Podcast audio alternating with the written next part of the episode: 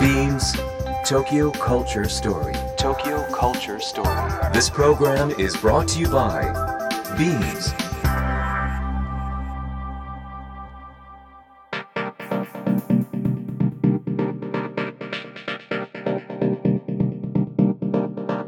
ビームス東京カルチャーストーリーの土井地博です。え2月最終週ですね。2月入った瞬間もう1ヶ月経ったなと思っていましたけどもう2ヶ月経ちますね。新しい季節がすぐそこまで来てるのを感じておりますが皆さんいかがでしょうか。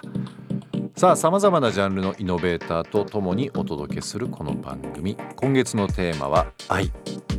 今日はゲストに先週に引き続きフォトグラファーレスリー・キーさんをお迎えします。最後までお楽しみください。Imagine the culture of the future. Beams Tokyo Culture Story. Tokyo Culture Story. ビームスファッション現代においてそれは単なる服の話ではなくテクノロジー教育食アート音楽スポーツビジネスなどとソーシャルに結びついた私たちの生活に深く関わる文化。フ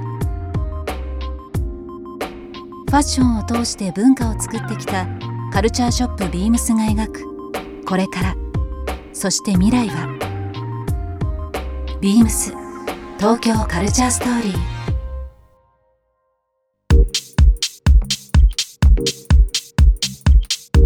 ビームス東京カルチャーストーリー。先週に引き続きこの方をお迎えしております。フォトグラファーのレスリー・キーさんになります。どうもよろしくお願いします。どうも皆さんよろしくお願いします。先週もねたくさんお話しさせていただきましたけど今週も引き続きよろしくお願いします。もう皆さんあのレスリーさんの作品はですねどっかで見たことあるという方も本当に多いんじゃないですかね僕もですね長年あの写真家、えーの方々と非常に多く仕事もしておりますけどもレスリーさんはですね、まあ、唯一無二と言いますか本当にオリジナリティあってですね一枚一枚見ると全て元気になります嬉しい。何かそういう風に言ってくれるもうハ方ッピーだから私もずーっとずっと元気で撮り続けます。あの今月のマンスリーテーマがですね愛ということで、えーお届けしておりますが先週はですね、まあ、レスリーさんにとっては初めての大きなチャリティープロジェクトとなります。We Are the Love はい。という、えープロジェクトのことに関してですねいろいろお話を伺ってまいりました。先週まあ聞き逃しあった方はですねぜひぜひですね、えーレスリーさんのホームページ SNS の方でもいろいろこのプロジェクトのことを紹介しておりますのでぜひご覧になっていただければなと思っております。さて、えー今月のテーマ愛ということですが愛はですね会話をしたり一緒に食事をしたりとかまあお互いこう交わることで、え育まれるような、えことかなと思いますけどもまあ、本当に2020年昨年の話ですけども春先からまあ日本のみならず世界中がいろんな状況変わりましたね。変わりましたね。新型コロナウイルスという分、コロナ禍においていろいろ変わったと思いますけど、まあ、そういった中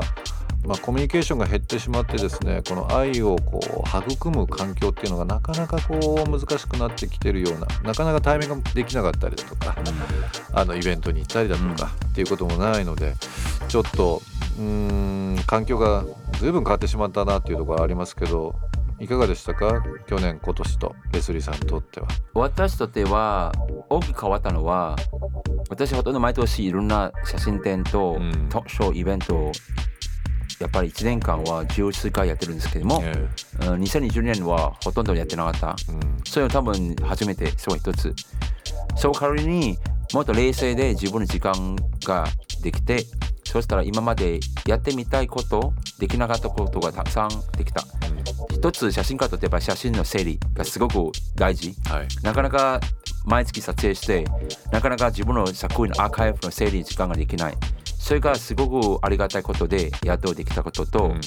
あとは私は結婚してあまず料理はできない人間なので、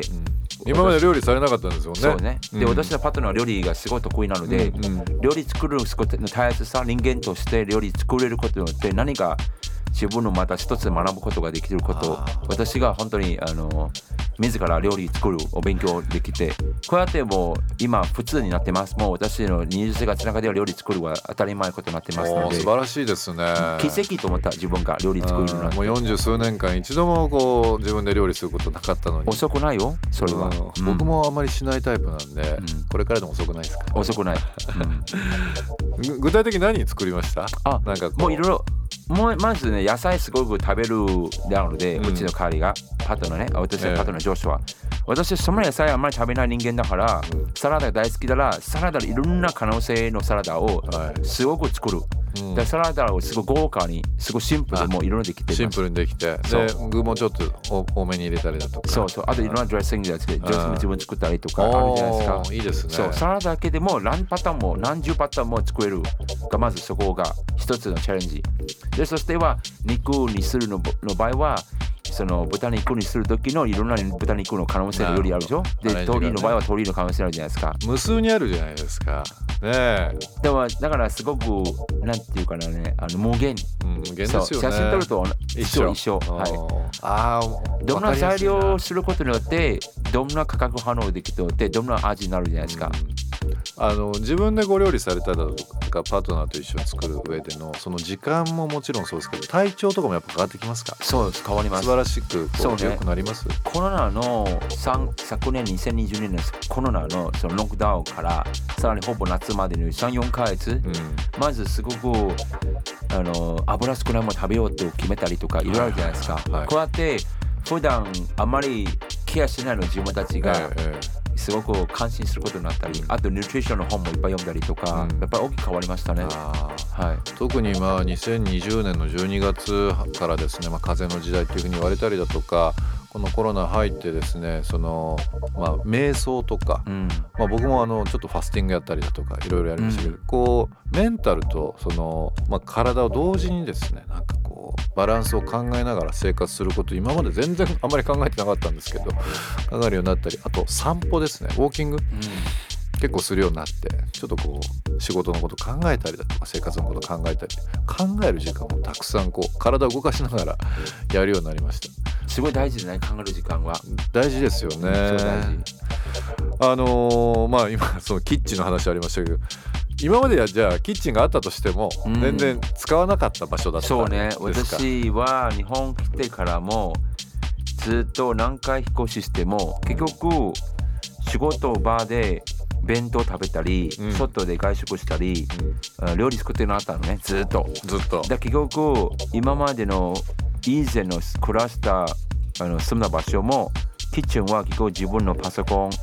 自分の作品集自分の書類を全全部埋めてもなるべく使えるスペース全部使っちゃう。うんでも今はキッチンはすごい大事。今の台所台所はもうちゃんとその料理作るための材料、あのそのねスパイスとかいろいろ買ったりとか、ねもうきちんとしてます。きちんとされてますか、そう。プラス大切な友達にすごくお家に招待したり、うん料理作ってみんなに食べさせたりするも素晴らしいです、結構してました。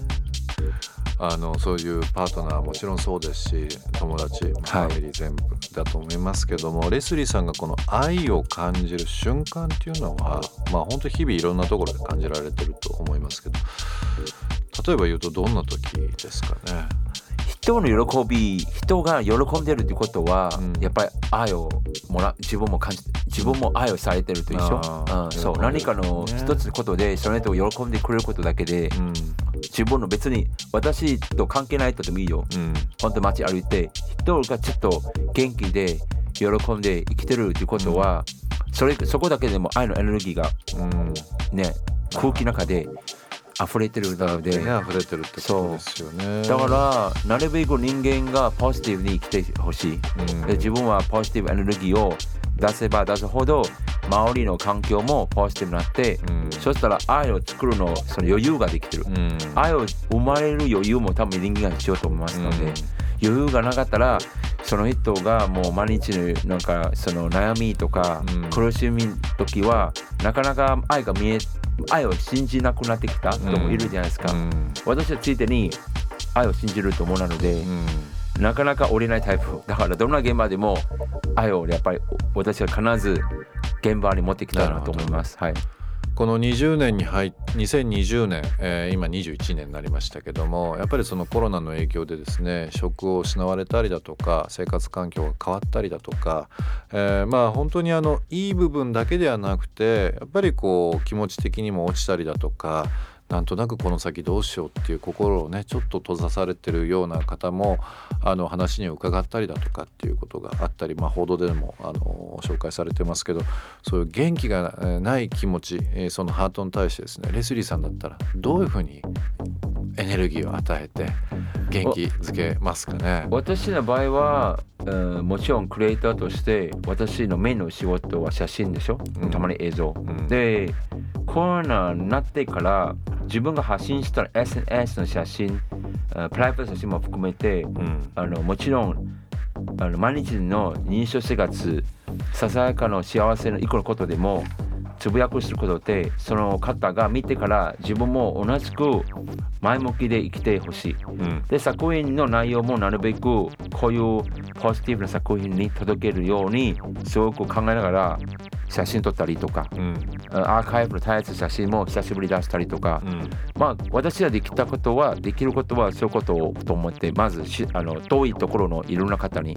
でも自分の周りにはお仕事する方にはもうみんななるべくモチベーション上げるためには諦めないでほしい。これが5年かもしれないし2年かもしれないし普通に戻るのはまだ先が見えないかもしれないですけども、でも強く信じれば僕たちは心をつなげばきっと僕たちの理想なあのなんていうかな幸せな世界がうん。まだ続けると思います、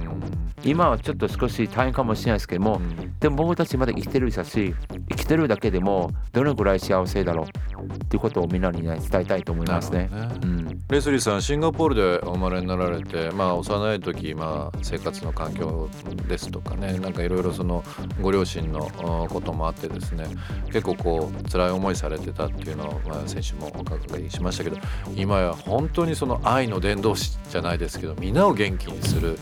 もう中心人物ではありますけどそんなレスリーさんが逆にその愛を与えてくれた人、うん。特に影響を与えてくれた人っていうのは今まで多分多数いらっしゃると思うんですけどそんな中で具体的にこうこういった方に影響を受けたっていうのがもしあれば教えていただいてもよろしいですか、まあもう山ほどいっぱいいますね、うん。あーまず一番最初はやっぱり13歳頃に私がまだ日本語がわからなくてなぜか日本の音楽を聴くことがそれをきっかけができて少しずつ日本の音楽のメロディー世界観が私すごいハマってうん。こうやってそのたくさんの日本音楽の中で私がシンガーソングライターの松任谷由実さんの音楽はすごく好きになってそして彼女ライフワークをフォローしたら彼女はシンガーソングライターとしてたくさんのアルバムたくさんのすごく深いテーマええ。うん日本の国そして人類に対してすごいヒントにする曲がいっぱいある。うん。私もなんかすごくそれをすごいレスペクトしてえ私もこういう人間になれるだろうかな？なれないかなと思ってすごくそういうきっかけで私じゃあ日本語まず学んでユーミンみたいのなんかクリエイターになりたいなまずそう思ってるね。あー素晴らしいですね。でユーミンを通してユーミンのアルバムチェケシャを見て写真っていう出会いができた。写真の出会いはユーミンのアルバムチェケシャを見てがきっかけ。ああのファッション写真家出会う前にはユーミンのアルバムを見たがきっかけなの。ーうん。そう一枚の写真だけでもどのぐらいにすごくストーリーがあるということが分かった。そこで写真っていう環境をもっと知るためにはもちろん写真家のことをいっぱいリサーチしたら、うん。たくさん好きな写真家が生まれてきて、そしてアメリカのたくさんドイツのたくさん、ん。フランス英国のたくさんの西洋写真家の作品がシンガポールの図書館がいろいろ借りて見えたんですよ。で一番自分にがなんか心ぴったりしたのはあの写真家リチャード・アバドン、あーリチャード。はい、リチャード・アバドンンの作品がなぜか自分にすごくマッチングしてたそれがやっぱり人間の生きざ生き様、うん。ストーンってまっすぐを表現することが大事だなと思って、うん。シンプルが一番難しくて、ん。昔から分かったので、うん。した時からね。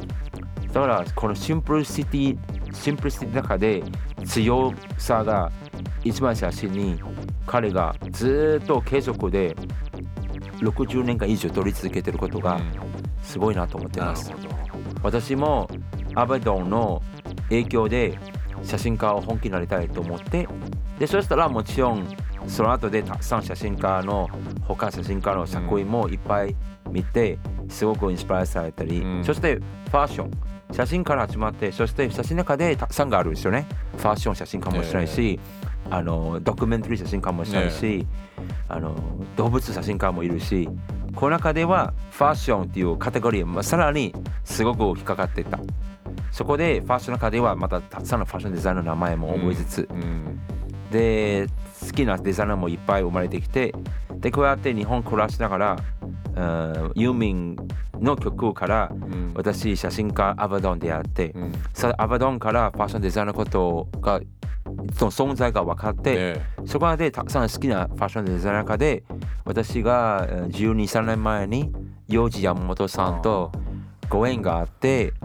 私にパリコレ連れてくれました。ああ素晴らしい。そこから10年間年4回ずっと幼児さんの隣に彼の作品彼の人生、うん。彼のライフワークドキュメンタリーありながらあのキャンペーンフォトグラファーとしてずっと幼児さんのこういうイメージフォトグラファーを撮り続けましたね。今日もねあの、は洋二さんのアイテム、はいはいはうんい、そうね。つけてらっしゃいますけどキャップ今日ははい。キャップ、えーだから今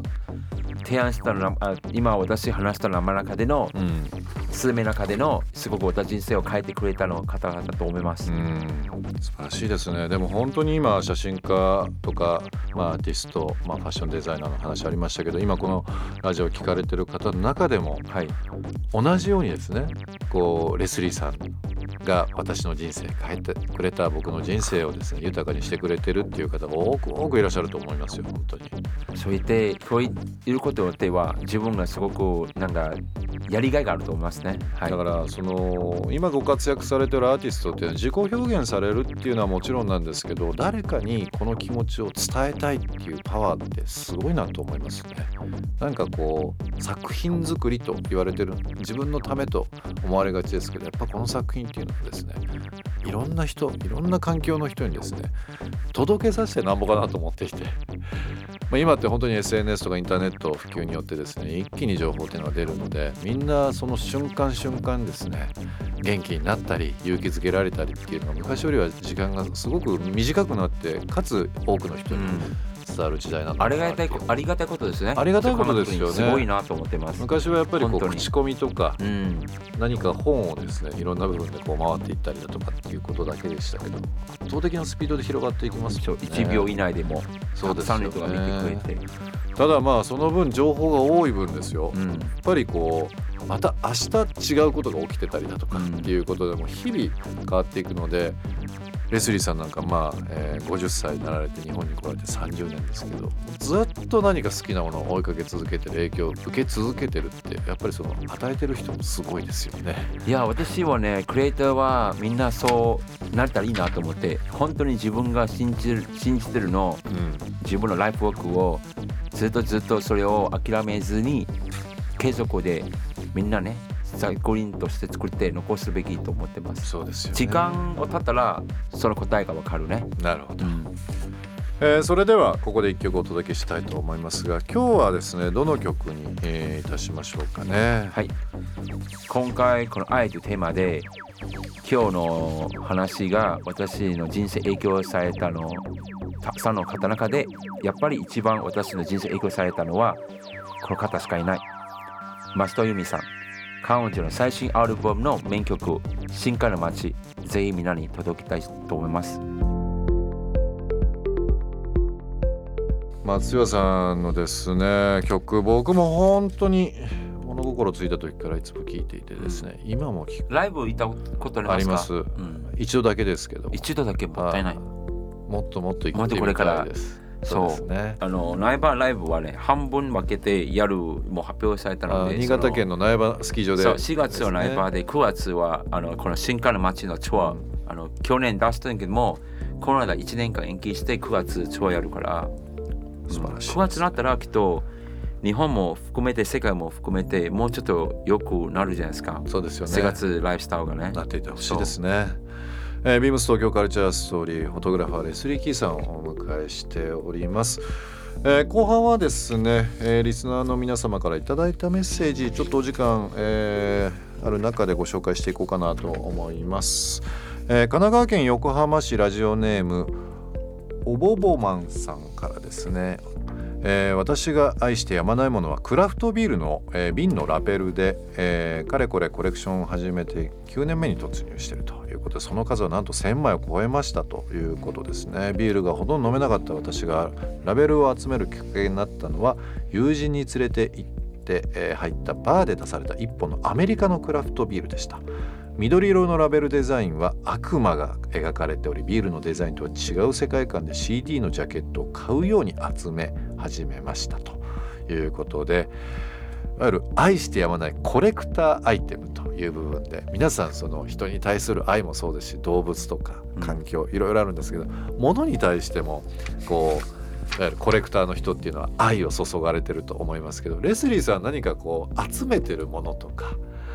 ずっと何か大切にしてるものとかってあったりされてますか？私は2つしか基本的に集まるものはアルバム好きなアーティストのそのアルバム、昔レコードで今 CD になったりええ。いま、未だにも私は iTunes は買えません。私は全部 CD 全部 CD で。あ Amazon も使ったことない。あ本当です iTunes かのその何データですね。アプリケーション、iTunes のなんかソフトウェア、はい。iTunes のなんかミュージックの。そう私持ってません、Spotify も持ってません。あ私全部 CD で今でにもスタジオの時に CD をカバン持って流す。なるほど。ずっと変わってません。多分ずっと変わらないと思います。それがもう自分ら的には一番楽しい時間なのでまああとは集まるのはやっぱり写真集ですね。写真集ですか。写真家だからやっぱり今だにもえー好きな写真家あとアート、うん。あグラフィックそういろんな写真集集まってます。なるほちっちゃいものは特にはそんなに私は集まりませんだけどね。どあのいわゆる CD とかもジャケ買いという言葉ありますよね、なるほどね。中がもう曲聴くというよりはもうこのデザインとか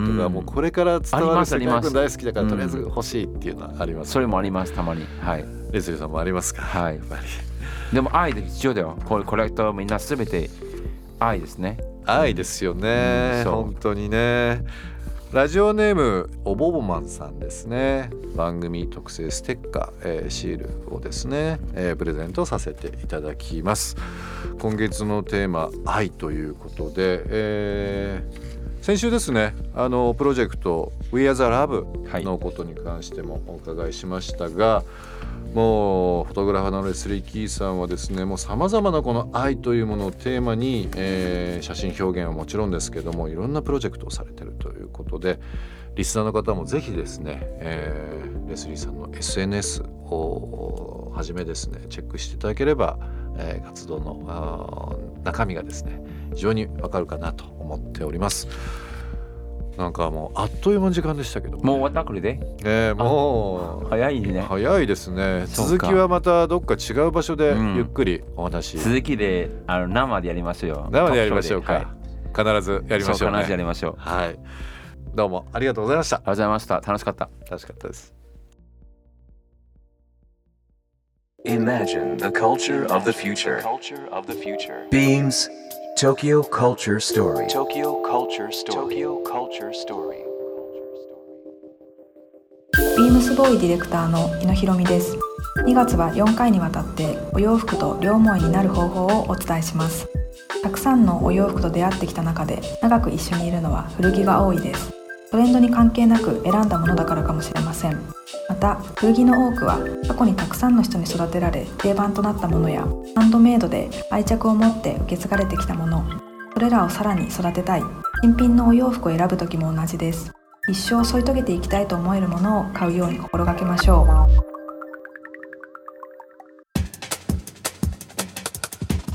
Beams Tokyo Culture Story. Tokyo Culture Story. This program was brought to you by Beams.